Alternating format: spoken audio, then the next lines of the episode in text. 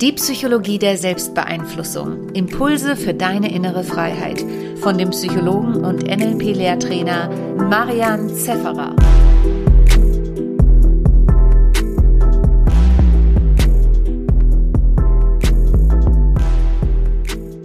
Herzlich willkommen zu dieser Podcast-Folge. Inspiriert durch Stefan Landsiedel und Ralf Stumpf, die haben kürzlich einen Talk gemacht, wo sie über ihre besten Trainer gesprochen haben, habe ich mir gedacht, ja, werde ich auch mal über all die Menschen, die mich inspiriert haben, all die Menschen, von denen ich wirklich viel gelernt habe, mal so sammeln und so das Best-of äh, rausgeben. Das wird vielleicht ein bisschen eine längere Folge, ich werde auch ein bisschen weniger auf Speed sein. Die Idee ist einfach so ein bisschen aus dem Nähkästchen zu plaudern für die, die einfach so eine Abkürzung haben wollen, die wirklich so ein, okay, spannend, da muss ich mal hinschauen, hören wollen von verschiedenen Trainern. Manche davon sind gar keine Trainer, aber einfach von inspirierenden Menschen. Ja, und wenn du da reinhören willst, ist wie ein Buffet. Ja, also manches davon schmeckt total lecker, manches ist vielleicht nichts für dich, aber es war also mein persönliches Best-of. Anfangen müsste ich eigentlich ja bei meiner Familie. Das lasse ich jetzt raus. Das wäre auch noch ein eigener spannender Punkt. Wenn dich das interessiert, ähm, dann schreib gerne in meinem Telegram-Kanal. Das sind ja einige von euch. Wenn nicht, dann kannst du dich unten in den Shownotes äh, einfach reinklinken. Äh, wenn dich das auch interessieren würde, dann würde ich da vielleicht auch eine Folge machen, wenn die Resonanz dementsprechend groß ist. Dann müsste man eigentlich anfangen. Ich fange jetzt bei den ersten äh, Lehrern an, die ähm, ich so mitbekommen habe. Und das erste, die Geschichte habe ich schon oft erzählt, deswegen kürze ich sie zusammen. Ich habe NLP kennengelernt über Paul McKenna. Ich habe ein Buch gesehen, ein neues Leben in sieben Tagen und habe dieses Buch verschlungen. Uh, Paul hat einen unglaublich begeisterten Schreibstil und ich habe daraufhin ähm, geschaut, äh, was gibt's von dem, ja, und damals war auch YouTube und so noch nicht so groß, aber ja, man, man hat ein paar Videos gefunden, er hatte nämlich eine eigene Fernsehshow, äh, also das eine war so eine Hypnose-Show und das andere waren dann ähm, dass er in dieser Fernsehsendung Menschen gecoacht hat. Das waren so sieben oder acht Folgen und die konnte man sich anschauen und die habe ich mir alle mehrfach angeschaut. Ja, ich habe mir angeschaut, wie coacht der Menschen, wie macht er das. In Wirklichkeit hat man nicht ganz so viel gelernt, weil man ja nur kleine Ausschnitte von dem Coaching gesehen hat. Ja, aber es war dann schon sehr spannend. Ja, da gab es auch ein Beispiel, wo er nicht so richtig vorankam und äh, mit seinem Mentor Richard Bendler damals äh, kurz äh, ein Gespräch hatte, wie er das doch noch drehen kann. Und ja, was habe ich von Paul gelernt? Also für mich ist Paul ähm, der Inbegriff von, von Simplifizierung und Begeisterung. Also Paul ist jemand, der Dinge wahnsinnig äh, knackig auf den Punkt bringen kann und das aber mit so, einer, mit so einem Elan, mit so einem Esprit rüberbringen kann. Ähm, er, hat, er ist unglaublich erfolgreich als, als Trainer, ne? also einer der, der ganz, ganz erfolgreichen, äh, obwohl ihn in der Szene, also ich, ich zitiere ihn immer wieder den Paul, ich kenne jetzt keinen anderen bekannten Trainer im deutschsprachigen Raum, der ihn auch immer wieder mal zitiert oder erwähnt. Jedenfalls sind die meisten seiner englischen Bücher ja auch ins Deutsche übersetzt.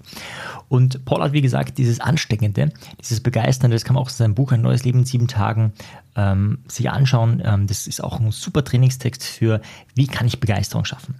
Ähm, das ist auch dieser typisch amerikanische Stil, wie bei Tony Robbins und vielen anderen auch. Aber bei Tony nochmal deutlich stärker wahrscheinlich. Dieses, ähm, es geht nicht darum, dass du was Neues lernst und das ähm, ja, einfach verstehst, sondern es geht wirklich darum, dich ins Handeln zu bewegen, dich zu motivieren, dass du etwas tust, dass du etwas machst. Und das kann Paul äh, sehr gut, auch sein Buch hat viele Übungen drin. Und dadurch, dass, eins, dass das eins der ersten Persönlichkeitsentwicklungsbücher, die ich damals, also 14 habe ich gerade so 13, 12, 13 habe ich angefangen zu lesen, also 11, 12, 13 so die ersten Bücher und 14 dann ein bisschen mehr vor allem. Und das war eins der ersten, würde ich mal sagen, oder eins der ja, zumindest frühen Bücher, die ich gelesen habe. Und das war ein Übungsbuch. Da kann man ständig Übungen, die man machen sollte. Und ich habe die auch alle gemacht, auch mehrfach gemacht. Und dementsprechend habe ich, und das war für mich, glaube ich, auch der wichtige Entscheidungsschlüssel, Bücher nicht als Bücher gesehen, sondern ähm, als eine Übungsanweisung. Das heißt, ich habe dann die Übungen immer gemacht in den Büchern und die Bücher, wo ich die Übungen auch wirklich gemacht habe, die haben mich am meisten weitergebracht. Also später kam dann schon die Zeit auch, wo ich manche Übungen nicht gemacht habe und dann fand ich die Bücher oft manchmal gar nicht so gut. Ja, ja klar, weil du die Erfahrung dann nicht hast. Und ich glaube, ähm, wenn man jetzt einfach nur so ein Buch hat, wo steht, jetzt mach die drei Übungen, es gibt da so Bücher. Ähm, Der Weg des Künstlers ist so ein ganz äh, tolles Buch, Julia Cameron, echt unfassbar gut. Da habe ich auch wirklich alle Übungen oder sagen wir so, 95 Prozent der Übungen, das sind ungefähr 150 gefühlt, die sie da beschreibt, gemacht. Und ist es wirklich so, dass sie einfach sagt, das sind jetzt die Übungen, mach die. Und da kommt kein Motiv äh, Motivationspitch und so weiter. Also am Anfang macht sie schon einen guten Pitch für die zwei Hauptübungen, die man immer wieder machen soll, aber für die anderen nicht. Und Paul hat mich da, glaube ich, wirklich inspiriert zu sagen, hey, ein Buch ist etwas, das sollst du nicht etwas verstehen, sondern das sollst du machen. Das, das sagt er in seinem Buch nicht, aber das, das bringt er halt rüber. Weil wenn du ein Buch liest und nach dem Buch ungefähr 50 Übungen gemacht hast, ja, naja, dann ist das halt die, die äh, Präsupposition, dann ist das halt irgendwie versteckt noch drinnen ähm, in diesem Buch, dass man das machen kann.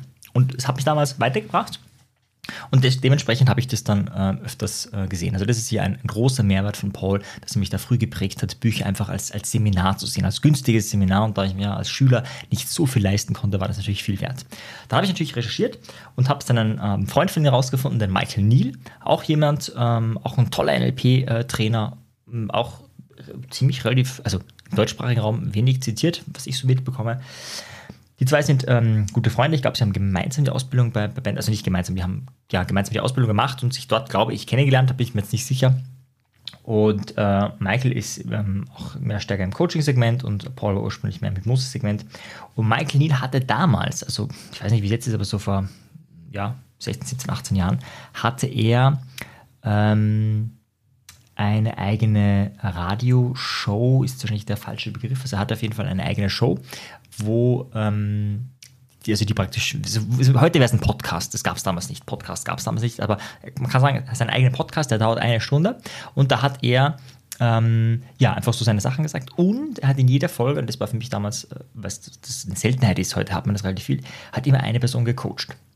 Und das war natürlich für mich total spannend, wie er da so ein Coaching in fünf Minuten, in zehn Minuten oder wie schnell oder ja, wie, wie kurz auch immer macht. Und das äh, Coole war damals auch, dass das wie im Podcast auch, konnte man das sich nicht nur live anhören, sondern auch, ich glaube, bis zu vier Wochen später oder so, ich bin mir nicht mehr sicher, äh, sich anhören. Und so habe ich das immer danach gestreamt. Ähm, und habe so ein bisschen versucht zu lernen, wie kann man Menschen begeistern, verändern. Äh, wie macht der Michael Neal das? Von all seinen Büchern empfehle ich Entdecke deine Möglichkeiten am meisten. Und in diesem Buch, das ist sehr strukturiert, auch sehr inspirierend, begeisternd geschrieben, nicht ganz so wie von Paul, aber doch auch. Und da gibt es so neun Felder, wie man seine Persönlichkeit entwickeln kann und was man da tun kann und auch sein Leben entwickeln kann. Ich würde auch eher sagen, dass er ja ein Lebensentwickler ist, wenn man das so, wenn man das so bezeichnen kann. Und das hat mich damals auch total inspiriert, äh, weil es auch einfach wirklich sehr simpel geschrieben ist, auf den Punkt und trotzdem waren da so manche Erkenntnisse drin, wo man erst mal zweimal ums Eck denken muss, um zu merken, hey, das ist echt eine geniale Idee. Ähm, von ihm habe ich vor allem gelernt, also ähm, für mich ganz spannend war, dass er einmal als Gast äh, Richard Bendler eingeladen hat. Richard Bendler ist für viele vielleicht relativ bekannt, ja, also der Mitbegründer des NLPs. Und der sind ja auch Freunde, kennen sich. Und dann war halt auch ein Coaching. Coaching-Kunde und das sollte dann halt einfach Richard Bendler übernehmen, weil wenn man schon Richard da hat, dann ja, dann warum nicht? Und dieses kurze Gespräch, äh, also war nicht so der Burner. Also es hat sichtlich nicht gefruchtet. Ähm, und ich hatte auch das Gefühl, also da ist einfach die Empathie nicht da. Also die, die fühlt sich noch nicht verstanden, deswegen ist sie weiter ein Problem und, und, und ähm, Band lässt halt auf diese Interventionsebene. Und ähm, Michael hat das unglaublich charmant gelöst. Ja, also das war für mich echt auch ähm, weil ich mir dachte, naja, das ist jetzt echt nicht gut und so weiter. Und er hat dann einfach, ähm, ich glaube, nochmal zusammengefasst, was, er, was da war und meinte dann, dass das vielleicht auch was ist, was man was länger braucht als ein paar Minuten. Und dann war es ein Angebot, dass sie bestimmte Coaching-Programme, bestimmte Sachen geschenkt bekommt. Da kann sie einfach kostenfrei teilnehmen, wenn sie in diesem Thema wirklich weiterarbeiten möchte. Sie braucht sich danach nur irgendwie da melden und dann kriegt sie das. Und so war es irgendwie so das Gefühl, hey, ähm, sie ist zufrieden, aber auch das Gesicht von Richard Bendler ist gewahrt worden, weil das jetzt nicht irgendwie abgewertet wurde, sondern irgendwie klar gemacht wurde, hey, okay, also ähm, das muss man, also das ist einfach was Größeres, das ist jetzt nichts, was man in fünf Minuten vielleicht hier, hier managen kann. Äh, und das hat er wirklich sehr gut, diese, wie soll ich sagen, die sehr ähm, gute Beziehungsebene. Ja, also während Paul wirklich nochmal stärker auf diesem Motivationsbrett ist, ähm, ist, glaube ich, der Michael jemand, der ganz stark nochmal auf der Beziehungsebene ist und wirklich sich reinversetzt in die andere Person und aus dem Modell der Welt versucht, ähm, Menschen zu verändern. Ja, dann darf natürlich nicht fehlen, ähm, parallel irgendwo da herum, ich kannte schon länger, äh, auch eine Empfehlung meiner Mutter damals, glaube ich, sogar gewesen, der RAF Birkenbiel muss man sich mal anhören. Und ich habe die live gesehen, ich habe die vor allem auf DVDs gesehen. Einige DVDs habe ich drei, vier, fünf, sechs, sieben Mal gesehen. Also wirklich, das sind viele hundert Stunden nur das Videomaterial. Und kann ich nur jedem empfehlen. Vera ist ein Unikat. Ja? Also Vera auf Biggenbiel ist, wenn man sich mit Lernen und Lernen beschäftigen will, dann natürlich sowieso kommt man hier nicht vorbei. Äh, aber auch sonst einfach zu sehen, okay, wie man als Mensch sein kann und auch vor allem erfolgreich sein kann Ähm, das ist äh, sehr, sehr äh, genial. Ich habe dann auch eine Birkenbiel-Ausbildung gemacht von einer ihrer, ähm, kann man das sagen, ihrer Trainerinnen. Ähm, und da ist es so, also mein, mein, mein Highlight war natürlich schon auch ihre, muss ich sagen, ihre Methoden, also das, was sie da entdeckt hat, ja, dieses Kügli-System oder diese ABC-Listen, das ist etwas, was ich bis heute noch mache. Ja. Also für dich, wenn du es nicht kennst, ABC-Liste, die Idee, du denkst zu einem äh, Thema nach, aber nur relativ kurz, vielleicht eine Minute, vielleicht drei Minuten, maximal fünf Minuten und hast eine ABC-Liste vorbereitet und äh, schweifst, lass deinen Blick so schweifen und wenn dir irgend, zu irgendeinem Buchstaben was einfällt, dann schreibst du es hin. Und wenn dir nichts einfällt, schreibst du nichts hin und so suchst und so füllst du diese Liste. Und das ist anders, besser als Brainstorming. Ja? Und du kannst vor allem dann ganz viele Übungen machen. Ja? Also, wenn du meine Webseite mal gesehen hast, und da merkt man auch schon, welchen Einfluss äh, Vera auf Birkenbill hatte, dann siehst du eine ABC-Liste und die ABC-Liste sind Eigenschaften von mir. Ja? Und du merkst, es ist irgendwie anders, wenn du so eine RPC-Liste siehst, äh, als wenn da einfach nur jemand steht, ich bin extrovertiert, begeistert, leidenschaftlich, inspirierend. Ja, ähm, hat irgendwie was anderes. Das ist mal so das eine. Und das andere ist, du kannst diese Listen ja super mehrfach verwerten. Wenn du kreativ sein willst, ja, kannst du Listen verbinden, ja, um zu neuen Gedanken zu kommen. Du kannst ähm, wenn du in ein Thema tief einsteigen willst, das habe ich ganz oft gemacht mit dem Thema Sprachmagie, mit dem Thema NLP, mit dem Thema Coaching-Interventionen, einfach jeden Tag eine Liste machen. Das machst du einen Monat, vielleicht zwei oder drei Monate. Und nach den drei Monaten hast du 90 Listen. Und die fasst du dann zusammen. Das ist ein bisschen Arbeit. Äh, und da ist natürlich auch vieles Doppelte. Das fasst du dann nicht zusammen. Manche kannst du auch Striche machen, so im Sinne von, scheint sehr relevant zu sein. Ähm, und dann hast du halt eine Liste mit vielleicht 100 Begriffen, vielleicht 200 Begriffen, je nachdem. Ja. Und dann hast du natürlich schon einen, einen, einen, sehr großen Bereich abgedeckt. Großer Vorteil, und das war für mich auch ähm, etwas, was ich von Birkenbill habe. Ich glaube, sie war die erste, die auf die Priming-Forschung hingewiesen hat. Die Idee, wenn du dich immer wieder ein bisschen mit was beschäftigst, sagst du deinem Hirn ständig, hey, das ist wichtig, hey, das ist wichtig, hey, das ist wichtig. Ja, gerade wenn du Meisterschaft erlangen willst oder wenn du irgendwo besser werden willst, ja, und du hast nicht viel Zeit, ja, wie viele, dann gar nicht die Idee, da jetzt eine dicke, fette Ausbildung 100 Tage am Stück zu machen, sondern die Idee, sich immer wieder ein klein wenig damit zu beschäftigen. Und wenn es nur eine Minute am Tag ist, ja, hilft es viel mehr. Und das fünfmal in die Woche. Das sind fünf Minuten in der Woche. Wenn du keine fünf Minuten in der Woche hast, dann hast du kein Leben. Ja, da kannst du dich gleich beerdigen. Und die Idee ist, die zu nutzen für ein bestimmtes Thema. Zum Beispiel, indem du ABC-Listen machst oder was auch immer. Das äh, hat mich schon sehr begeistert. Was ich von ihr auch habe, was ich total geil fand und was ich ähm, auch vor allem für meine für meinen Online-Kurs, ich habe für meine, bei meiner Masterarbeit einen äh, Online-Kurs gemacht zum Thema äh, Rhetoriktraining, ja, zu messen, werden die Leute wirklich besser durch einen reinen Selbstlernkurs. Und da habe ich ihre Methode auch angewandt damals, ähm, nämlich 1, 15, 25. Die Idee, du nimmst äh, eine Präsentation von dir 25 Mal auf oder auch ein Musikstück oder was immer du gerade lernen möchtest und schaust dir im Anschluss die erste, die 15. und die 25. Version an. Und das sind dramatische Unterschiede. Der Unterschied zwischen 1 und 2 ist praktisch 0. Zwischen 3 und 2, äh, zwischen 2 und 3 praktisch 0. Zwischen 3 und 4 praktisch 0. Also ist eigentlich kein Unterschied. Aber zwischen 1 und 15 merkst du, oh, da hat sich was getan. Und zwischen 15 und 25 merkst du, ui, da hat sich ja nochmal was getan. Und das ist einerseits zur Motivation da, aber, das ist der versteckte äh, Mehrgewinn, naja, du wirst natürlich viel besser. Also ich habe tatsächlich bei meiner Masterarbeit tausendmal ein Video gemacht von mir. Ja. Diese tausend Videos, das sind jetzt keine äh, Stundenwälzer. Ja. Also die meisten Videos haben da vielleicht fünf Minuten gedauert, viele nur drei, viele nur zwei, manche, einige sogar nur eine Minute. Ja. Also es sind kurze Videos, aber trotzdem, wenn du tausendmal vor der Kamera stehst, dann wirst du besser. Und diese Idee habe ich von Birkenbill genommen. Also die, sie hat ja auch, wenn du dir Seminare von anschaust, das ist wirklich inhaltliche Dichte. Das ist nicht etwas, wo du sagst, ja, das habe ich schnell in einem Buch gelesen und dann mache ich eine Präsentation dazu, sondern das sind ganz, ist ganz viel vernetztes Wissen von drin. Das hat mich damals unglaublich begeistert. Also die Idee, wirklich in die Breite zu gehen, wirklich sich jahrelang vorzubereiten für ein bestimmtes Thema, ja, das dann zu bringen auf allen möglichen Bühnen ja, und dann ins nächste Thema einzusteigen. Also das fand ich schon äh, sehr, sehr faszinierend, auf welch hohem Niveau äh, man Training betreiben kann. Ja, dann auch in derselben Zeit habe ich Impro-Theater kennengelernt. Ähm, ich hätte damals auch fast ich bei Keith Johnston gewesen ähm, und habe aber andere, zwei andere Trainerinnen gehabt bei mir vor Ort. Das eine war die Sina Heiß und das andere war die Michaela Oberscheidler. Und gerade bei der Sina war ich ganz, ganz viele und beide sind aber auf extrem hohem Niveau. Das war für mich wirklich, also nochmal Training auf ganz hohem Niveau. Also Impro-Theater, die Idee, dass du äh, improvisiert äh, ein, ein, ein, Stück spielst, da gibt es viele Spiele und so weiter. Und Sina war aber oder ist damals aber auch schon auf einem ganz anderen Level. Ja, da ging es nicht darum, dass, dass, die Leute Spaß hatten und, und äh, Spiele gelernt haben. Das war sozusagen, ja klar, das ist ein Nebenprodukt. Ja. Sondern man könnte sagen, es geht fast schon ein bisschen in Persönlichkeitsentwicklung, aber vor allem geht es um, um eine Haltung. Ja. Also ihr, sie hat einmal gesagt, sie wird gern, also so hat sie es nicht gesagt, aber ich ähm, amplifiziere das ein bisschen, so in die Richtung. Sie wird gern sowas wie ähm, Shakespeare ähm, spielen, vom Niveau her, nur halt als Improversion. Ja. Und wer jetzt Impro-Theater kennt, dem ist klar, das braucht hohes Niveau. Ja? Also da geht es nicht um die Sprache von Shakespeare, sondern da geht es darum, dass, äh, das wollte sie, sie wollte Tiefe in Impro. Also Impro ist ganz viel Lust und Humor und, und, und nette Unterhaltung. Und sie meinte, ja, und das will sie alles haben, plus die Tiefe. Ja? Plus ein Stück, wo man danach nachdenkt und sagt, hm, spannend. Das äh, bringt mich jetzt wirklich zum Nachdenken über mein Leben. Ja, zwei Fun Facts. Eins äh, war, da haben wir äh, eine Übung machen müssen und ich kann mich noch erinnern, ich bewege mich mit den, oben, mit den Augen von nach rechts oben äh, und eigentlich war Aufgabe bei dieser Übung einfach zu machen und nicht nachzudenken. Und sie schaut mich an und sagt, stopp, Marian, du denkst gerade nach, ich sehe das, nicht denken, machen.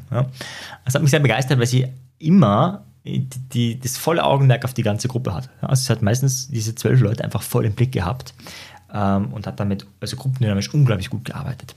Und ein Thema, also eins von vielen Dingen, die sie zur Meisterschaft gebracht hat, ist äh, das Thema Zeitmanagement. Ja. Das war für mich auch der Wahnsinn, dass man, dass man bei einer Improvisation wissen kann, wie lange das dauert. Sprich, sie hat es getaktet, ja, ja wie eine, ja, sie ist ja auch Regisseurin, äh, Regisseurin, äh, die, die, also sie hat das Stück getaktet und wusste dann, ja, das wird genau weiß nicht, 59 Minuten dauern. Das erste Spiel dauert 7 Minuten, das zweite 12. Also die Spiele waren den Spielern klar, aber trotzdem ist es eine Improvisation.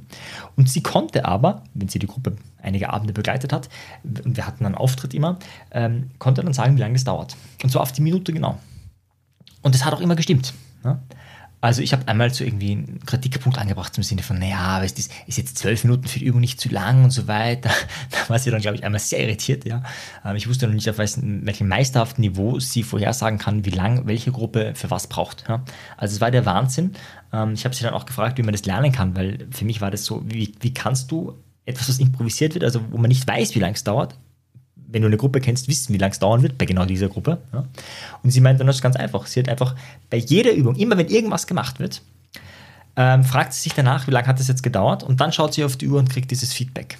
Das heißt, dadurch ist sie im dauerhaften Training zu spüren, wie lange dauert was. Und bei so einer, bei so einer Impro-Abend machst du vielleicht zehn Spiele, das ist praktisch, sind für sie praktisch zehn Übungseinheiten. Zehn Abende sind 100 Übungseinheiten für eine Gruppe. Das macht sie aber bei jeder Gruppe, das heißt, sie hat auch so eine, so eine Metakompetenz über das. Und ähm, das ist äh, natürlich, da kriegst du ein Gefühl, dann sagt dein Unbewusstes, das dauert siebeneinhalb Minuten bei dieser Gruppe und dann dauert es auch siebeneinhalb Minuten. Ja? Und dann weiß sie, aha, ihr inneres Organismus weiß dann vielleicht, okay, bei dieser Gruppe, die ist relativ frisch, ja, Lampenfieber, da wird und das schneller gehen, das und das langsamer und so. Also faszinierend. Ja hat mich auch sehr inspiriert zu sagen, okay, wenn du, äh, ich habe dann auch Trainingspläne begleitet, wenn du Meisterschaft erlangen willst, dann ja, trainier äh, bestimmte Fähigkeiten, die Kernfähigkeiten, die du wirklich brauchst. Und klar, als Regisseurin ist, das, ist die Fähigkeit Zeitmanagement natürlich ein, ein sehr relevantes auch. Ähm, ja, also will ich gerade, also das ist alles zum Alter von vielleicht für dich so 14 bis ähm, 17 herum, 18 herum vor allem. Ja, da ist, stimmt ganz wichtig natürlich noch mein Aikido-Trainer Georg Meindl, leider schon verstorben. Ähm, der würde ich sagen, ist so der Archetypus des Männlichen. Ja? Ähm, und der hat eine sehr gute, also eine Wahnsinnspräsenz auch gehabt, aber vor allem auch hat er Aikido, also das ist ja was rein körperliches, unglaublich gut erklären können. Ja? Also der hat nie lange Vorträge gehalten, also der konnte schon auch gut und lange reden abends, aber in, in der Sitzung hat er meistens wirklich also auf Kernfähigkeiten hingewiesen. Und ich erinnere mich, und das haben andere Trainer nicht oder habe ich nicht so erlebt, dass es ähm, Tage gab, also das hat er sehr oft gemacht, aber es gab einen speziellen Tag, erinnere ich mich, da haben wir eine Aikido-Übung gemacht. Ne? Das hat er vorgezeigt, das ist immer Demo und danach macht man nach. Und wir machten diese Übung und nach ungefähr, weiß nicht, halbe Minute, Minute gab es einen Abbruch und er hat uns gezeigt, worauf wir achten sollen. Dann haben wir wieder ein, zwei Minuten geübt und es gab wieder einen Abbruch und er hat uns wieder gezeigt, was wir besser machen können. Und es war vielleicht vier, fünf, sechs, sieben Mal, ja, innerhalb von zehn Minuten gab es x Unterbrechungen, aber ständig dieser Fokus und das können wir verfeinern, das können wir verfeinern, das können wir verfeinern, je nachdem, was er halt gerade gesehen hat, wie wir, wie wir das machen. Und das hat das Niveau extrem angehoben. Also alle, die mehr bei ihm waren, also er hat einen, einen großen Trainerstaff, ja, also da gab es von Montag bis Samstag jeden Tag mindestens ein, öfters sogar zwei Trainings pro Tag. Und ein paar davon waren von ihm und viele waren von seinen Trainern. Und klar, die, die hauptsächlich bei ihm waren, die waren auf einem ganz anderen Niveau. Und ich glaube auch ein Aspekt, natürlich abgesehen davon, dass er auf einem hohen Niveau ist, ein Aspekt war diese Form des Trainings, dieses, aha, jetzt machen die die Übung, zack, und ich gebe Feedback. Jetzt machen die die Übung, zack, und ich gebe Feedback. Also eins von vielen Dingen, die er da extrem gut gemacht hat, wo man gemerkt hat, hey, da kommt man wirklich deutlich weiter äh, in, in seiner Entwicklung, wenn man ähm, ja, schnelles und häufiges Feedback bekommt. Einmal erinnere mich, mich habe ich ähm, hatte mir ein unglaublich ähm, wertschätzendes und wertvoll, also da habe ich eine Übung gemacht, wertvolles Lob gegeben, also im Sinne von, das ist, hey, das ist High Level. Ja? Also das hat er jetzt so nicht gesagt, aber von der Idee her, ich kann mich gar nicht mehr inhaltlich erinnern, auf jeden Fall danach habe ich nichts mehr hinbekommen. Ja? Also danach war irgendwie, äh, ja, also ich war einerseits im, äh, über das Loch habe ich mich unglaublich gefreut, aber gleichzeitig konnte man sich nicht mehr konzentrieren. Da gibt es ja von der Birkenbild, by the way, auch, glaube ich, zehn Kritiken an das Lob. Ja. Also ich war unten durch. Ja. Ich habe ihm nachher auch gesagt, du, danach, nach dem Lob ging bei mir gar nichts mehr. Ja. Daraufhin meinte er, mit dem Scheiß musst du aufhören, Marian. Ja. Du musst Lob aushalten können, so in die Richtung. Also wie gesagt, ähm, einer, der äh, den, den Archetypus des Männlichen sehr stark entspricht ursprünglich, also sagt er von sich, war ein Hooligan, ne, also ein Schlägertyp und ist äh, durch Aikido aus seiner Sicht auf äh, einen ganz, auf einen viel friedvolleren Pfad gekommen und hat es auch weitergegeben, ja, in allen Settings. Ja. Also er hat mit äh, Frauen gearbeitet, die ja, schlimme äh, Gewalterfahrungen gemacht haben, er hat ähm, mit seinem Dojo gearbeitet, er hat mit ähm, Ausbildern und, und ähm, na, Sicherheitsmenschen, Sicherheitsmännern gearbeitet, mit Schauspielern gearbeitet, wie sie das schön auf der Bühne inszenieren können, also die ganze Bandbreite. Äh, und da hat er sein Leben wirklich dem, dem Aikido gewidmet. Ähm, ja, es ist auch schon über 20 Minuten und ich habe gerade erst angefangen. Bin, ich bin noch nicht mal 18, glaube ich. Ja, also ich glaube, wir überspringen vielleicht den einen oder die andere. Mit etwa 17 Jahren habe ich äh, per Zufall eine DVD äh, über ja, einen Online-Shop gefunden, und zwar von Gunter Schmidt.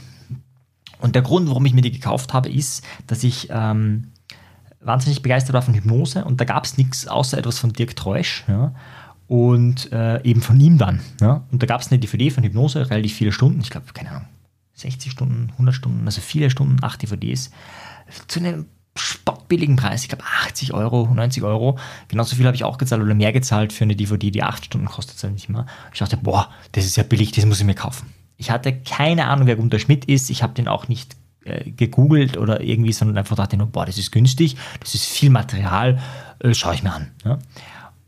Und das war Mindbending. Ja. Das war der Grund, warum ich dann, als ich Matura gemacht habe, also Deutschland Abitur, mir gesagt habe, okay, ich muss äh, zu diesem Unterschmidt gehen, ich muss da ein paar Seminare besuchen, habe mir so drei Seminare rausgesucht, die ich unbedingt, unbedingt besuchen will. Die hätten alle zusammen so ungefähr 1400 Euro gekostet und ich wusste, ich, ich muss die Seminare machen.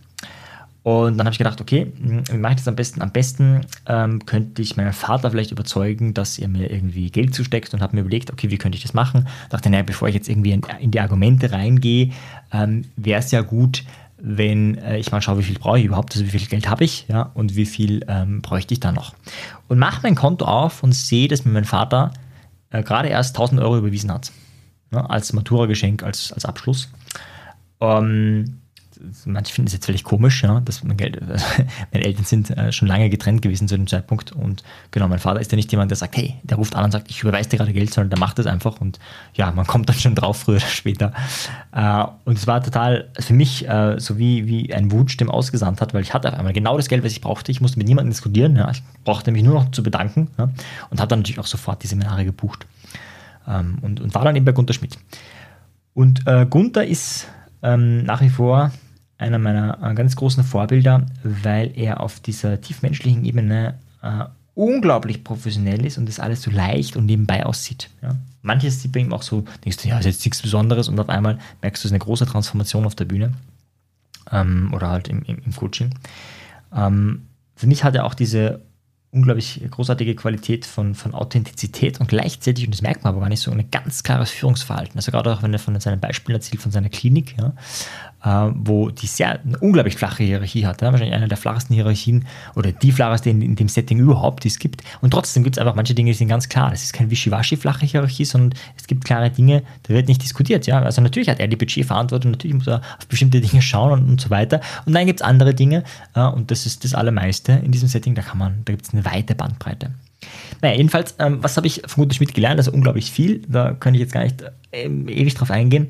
aber so diese, ähm, die, die Art und Weise, mit Menschen zu sprechen, wirklich den Menschen ernst zu nehmen, äh, in seinem Inhalt, in seinem Anliegen ja, und auf einer kommunikativ hochkompetenten Niveau mit eigentlich, kann man sagen, basalen Dingen wie paraphrasieren, also Wiedergeben dessen, was der andere gesagt hat. Ähm, Pacing, Leading, Pendel nenne ich das oft.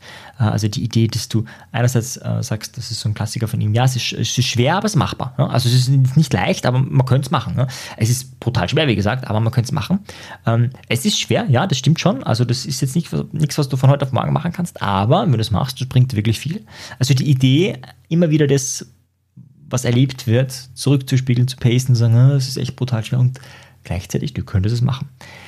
Und die sieht bei ihm ähm, sehr, sehr leicht aus, sehr einfach aus und oft wirklich schwerwiegende Blockaden kommen die Leute da raus und es ist einfach äh, von vorne bis hinten ähm, kommunikativ auf einem sehr hohen Level.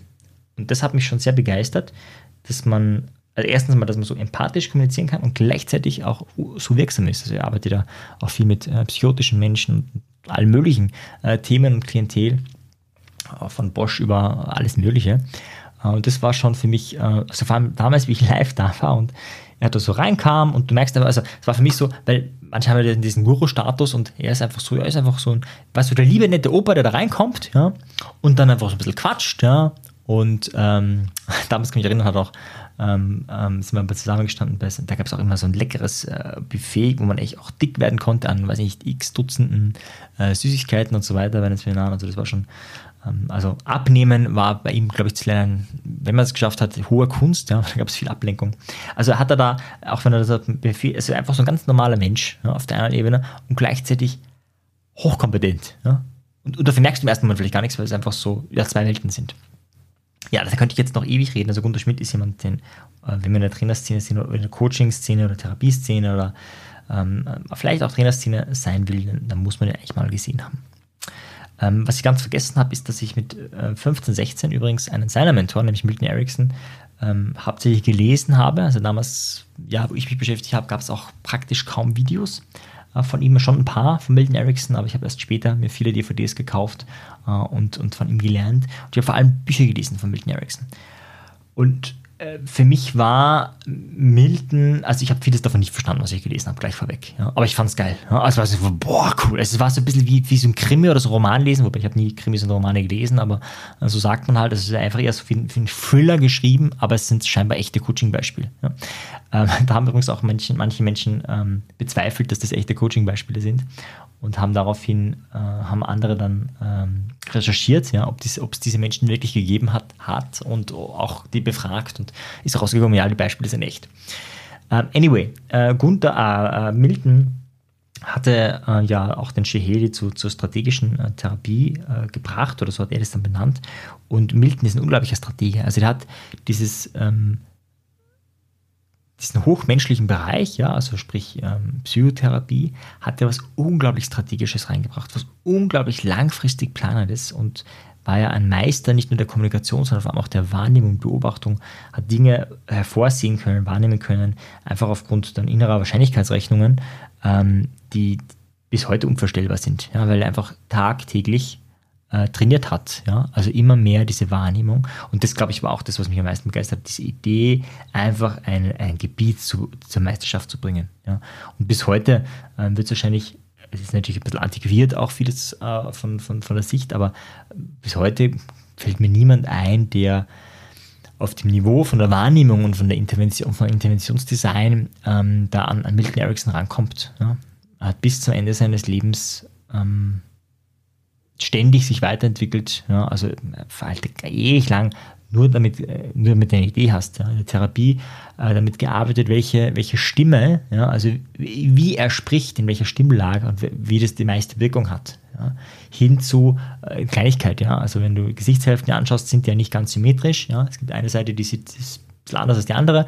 Eine ist in der Regel ein bisschen, kann man ja so einteilen, ein bisschen hübscher, ein bisschen weniger hübsch und, ist ihm, und ihm ist aufgefallen, dass wenn er mit der äh, Richtung, ja, äh, wenn er in die Gesichtshälfte reinspricht, die in Anführungszeichen ein bisschen hübscher ist, ein bisschen attraktiver, dass das tendenziell die Leute dann mehr machen, als wenn es in die andere Richtung, in die andere Hälfte äh, sagt. Das hat er nicht in dem Buch gelesen, sondern das hat er einfach selber durch Trial and Error und viel Üben immer wieder also entdeckt halt. Das ist ein, so ein Mikro-Mini-Thema von 1000, 10.000 anderen Sachen, die er da gemacht hat. Und er hat es einfach ständig trainiert und sie ständig perfektioniert und auch die Stimme, wie kann er es kommunizieren. Und irgendwann, ja, mit später, mit, ähm, manche sagen Kinderleben, manche sagen, das waren äh, Nachwirkungen von der Impfung und so weiter. Also wie auch immer, ja, hatte er dann wieder Kinderlähmung oder halt wieder eine Lähmung, auch wenn es keine Kinderlähmung ist und konnte diese Sachen dann nicht mehr. Also er konnte mit der Stimme nicht mehr so effizient und exakt arbeiten. Er hat unglaublich exakt gearbeitet. Also da war nicht nur der Inhalt, kann man sagen, des Skriptes, sondern auch die Art und Weise, wie.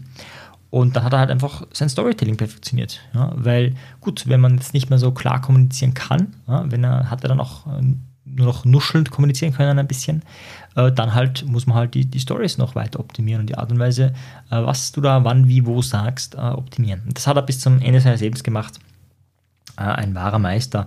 Ähm, ja, sicher auch einer der Gründe, warum ich äh, Psychologie studiert habe, also nicht der Hauptgrund. Da gab es noch viele andere Gründe, aber er war auch eine, jemand, wo ich sagte, boah, cool, ähm, das ist ein Mensch, äh, von dem möchte ich auch mehr ähm, machen oder haben äh, oder sein im Leben. Ja, jetzt sind wir erst 18 oder ich bin ja erst sozusagen 18, äh, 19. Jetzt überlege ich noch ähm, ein paar Sachen. Ja, ein, vielleicht mache ich es ein bisschen kürzer. Also Matthias Borger von Kibet, ähm, der hat mich, äh, also das war für mich äh, ist, eine, ist ein wandelndes Lexikon, äh, der aber unglaublich ähm, einfach trotzdem seine Dinge rüberbringen kann. Also das war schon der Wahnsinn, ja, zu sehen, okay, man kann auch so komplex denken und auch so komplexe Zusammenhänge verstehen und trotzdem es ziemlich simpel rüberbringen auf einem unglaublich hohen Niveau. Also wenn du Matthias Borger mal live sehen kannst, mach es unbedingt, ja. Also das ist die Koryphäe schlechthin. Äh, Tony Robbins mache ich auch ganz kurz. Äh, Tony Robbins ähm, habe ich, äh, also kannte ich vorher schon von Videos und Büchern und so weiter, aber dann vor allem live, ist, Tony Robbins ist für mich die Definition von State Management. Also, wenn du dein State Management verbessern willst, wenn du energetisch dich ein bisschen ausgelaugt fühlst, ja, dann ist Tony Robbins die Antwort. Ja? Bei Tony Robbins wirst du in diesem Seminar zumindest mal äh, 200% Energie haben, wenn du wirklich mitmachst. Und viele wussten nicht mal, dass sie 100% haben. Ja? Also vielleicht krebsen sie mit 60 herum und dann sind sie da mit 200. Ja, und selbst wenn das nach einer Woche dann noch halb so viel ist, ja, dann ist das Niveau immer noch deutlich höher als vorher. Also Tony ist jemand, der ähm, diese Fähigkeit, ja aus einer inneren Energie heraus eine Masse zu begeistern, mitzureißen, positiv zu transformieren, ähm, ja, ich würde auch wirklich sagen, äh, perfektioniert hat oder einfach deutlich äh, auf, ein, auf, ein, anderes Level gesetzt hat. Auch der erfolgreich, weltweit erfolgreichste äh, äh, Trainer. Es gibt niemanden, der auch nur annähernd so viel verdient in dem Business oder auch Speaker. Ähm, lang, lange Liste oder ein langer Abstand zu allen anderen äh, ist auch echt ein, ein Must-Have, Must-See. Ja, dann äh, jemand, ähm, den die meisten von euch wahrscheinlich nicht kennen, ist der Robert Panasch. Ähm, der kennt mich schon, da war ich, ich weiß nicht, zwei, drei Jahre alt, ein, zwei, drei Jahre alt, also ein, ein, kleiner, ein kleiner Knirps, ein kleiner Stöpsel. Ne? Und äh, ab 14 herum haben wir äh, dann mehr Kontakt gehabt. Damals äh, ging es mir eben nicht so gut und ich hatte damals so ein, so ein äh, gratis Bahnticket, konnte man in den Ferien gratis so herumfahren und ähm, ich wollte irgendwie, mir ging es nicht so gut, ich wollte irgendwo hin. Und dann sind mir, ist mir er und seine Frau, die Christine, eingefallen. Könnte ich mal fragen, vielleicht könnte ich vorbeischauen. Die haben fünf Stunden entfernt oder sechs Stunden entfernt gelebt. Die waren so auch ein bisschen irritiert, dass ich da vorbeischauen möchte, aber sagte, ja klar, warum nicht? Ja. Dann, also die Christine war sich gefragt, warum kommt jetzt eigentlich der, also so hat sie sich nicht gedacht, aber ich sage es in meiner Sprache, warum kommt der kleine Stöpsel zu uns? Auf jeden Fall, ähm, ja, war ich dann, äh, hat sich, haben wir uns, haben wir da alle eine gute Zeit gehabt. Also zum Verständnis, äh, die zwei sind ja ungefähr 20 Jahre älter, plus minus irgendwo da. Und ähm, genau, ich war damals 14 und ähm, war dann immer wieder dort und habe, ähm, also für mich natürlich am inspirierendsten war natürlich die finanzielle Freiheit. Ja, also die hatten er hatte einfach sich das erarbeitet und auch strategisch gut gemacht, dass er einfach relativ früh nicht mehr arbeiten musste. Ja. Es ist kein Milliardär, wo du sagst, da kann man sich, ja, sondern jemand, der sehr sparsam ist und viel Geld auf die Seite gelegt hat, so gesagt hat, naja, er muss jetzt nicht arbeiten. Ja. Also wenn er so lebt, wie er lebt, dann kann er, ohne jetzt einen Cent dazu zu verdienen, mal die nächsten 25 Jahre oder 30 Jahre einfach so davon leben, ohne mit Inflation, äh, die man so halt normalerweise erwarten würde, äh, ohne Problem. Das hindert einen nicht daran, wieder noch Geld zu verdienen, aber man muss nicht mehr und er hat es dann auch oft nicht gemacht oder sie haben es beide oft nicht gemacht. Und teilweise auch sehr, einige Jahre auch sehr zurückgezogen gelebt, mit der Idee auch ja, weitere Persönlichkeit zu entwickeln ähm, und, und vieles, vieles mehr. Ähm, da gibt es viele spannende Erlebnisse. Ja. Eines davon ist, wo er einfach mal so ins Blaue hinaus ähm, eine, eine Hypothese aufgestellt hat, was im nächsten Jahr passieren wird bei einem bestimmten Menschen und das exakt so eingetroffen ist. Also wie, also wie weißt du, wenn jemand hellsichtig ist und einfach so sagt, ja, wahrsagt in die Zukunft. Ähm, und das ist bei ihm aber auch, äh, er sagt immer, er ist ein unglaublich guter Diagnostiker. Also jemand, der sehr klar sieht, wo, wo hat jemand seinen blinden Fleck, seinen, seinen Schattenanteil, wo hat jemand seine Schwäche, wo will jemand nicht hinschauen. Und das macht natürlich unglaublich viel aus von der Persönlichkeit beziehungsweise von dem Energielevel. Ja? Das heißt, es ist zwar nur ein Thema deiner Persönlichkeit, ja, aber es ist halt ein sehr wichtiges oder ein sehr, sehr, sehr dramatisches.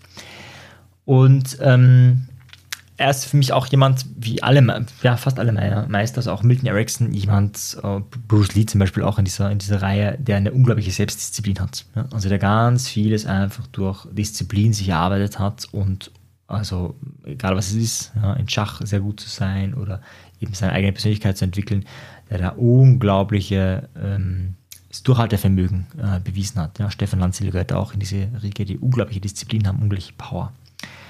Ähm, also das habe ich sicherlich auch mitgenommen. Mich hat er damals eher fasziniert, so dieses, ähm, diese Menschenkenntnis, äh, die sie beide hatten, äh, speziell aber auch Robert, äh, und auch diese innere Ruhe.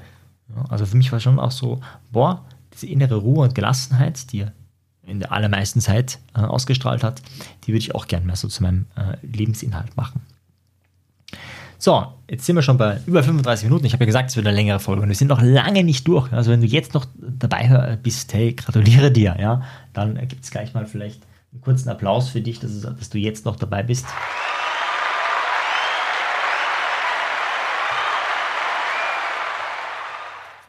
Ist ja wieder typisch noch normal, dass ich so eine lange Solo-Folge hier aufnehme.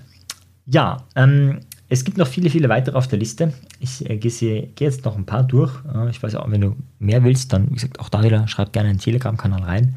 Ähm, es gäbe noch viele, viele weitere Menschen. Ähm, ja, Roman Braun, äh, ich habe mein, also vielleicht vorher gehe ich von, von der Order aus. Also Stefan Lanzil, Carlos Salgado und Roman Braun äh, sind unter anderem, ich habe noch mehr, aber eine, ein, einige meiner NLP-Trainer, die mich alle begeistert haben. Bei Stefan kann ich ganz klar sagen, Selbstdisziplin äh, und, und, und der Elan. Ich kann mich erinnern, ich war damals Student, war das erste Mal bei Stefan und ich war so ein ja, eher gelassener, lockerer Typ, der jetzt nicht so die Disziplin, also eigentlich keine Disziplin hatte. Und ich, Stefan war auch so der lockere Typ, sah alles so easy cheesy aus. Und ähm, die Seminare haben um 10 angefangen, das heißt, ich bin dann um, weiß nicht, 9 oder was aufgestanden, damit ich pünktlich beim Seminar bin.